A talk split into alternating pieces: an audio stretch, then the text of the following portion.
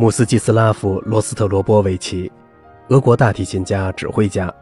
他因与意见作家亚历山大·索尔仁尼琴的友谊而被苏联流放。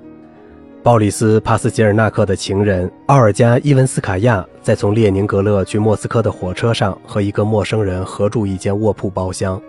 我打开行李，拿出一本杂志，上面有一个著名苏联作家的连载作品。这种垃圾您怎么能读得下去呢？陌生旅伴问道。我只读那些无法公开发表作品的当代作家，比如说呢？我问道。嗯，比如说索尔仁尼琴，我觉得他比托尔斯泰要好。但我猜您没有读过吧？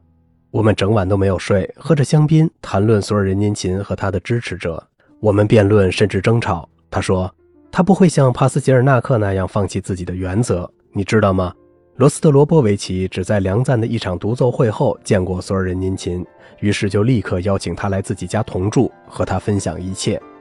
现在，罗斯特罗波维奇不仅要帮助索尔仁尼琴取得在莫斯科的居住权，还要帮助他弄一套乡间别墅。他会直接和大领导打交道，什么也阻止不了他。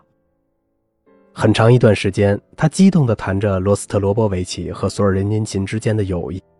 当时我一点也不知道，跟我说话的正是罗斯特罗波维奇本人。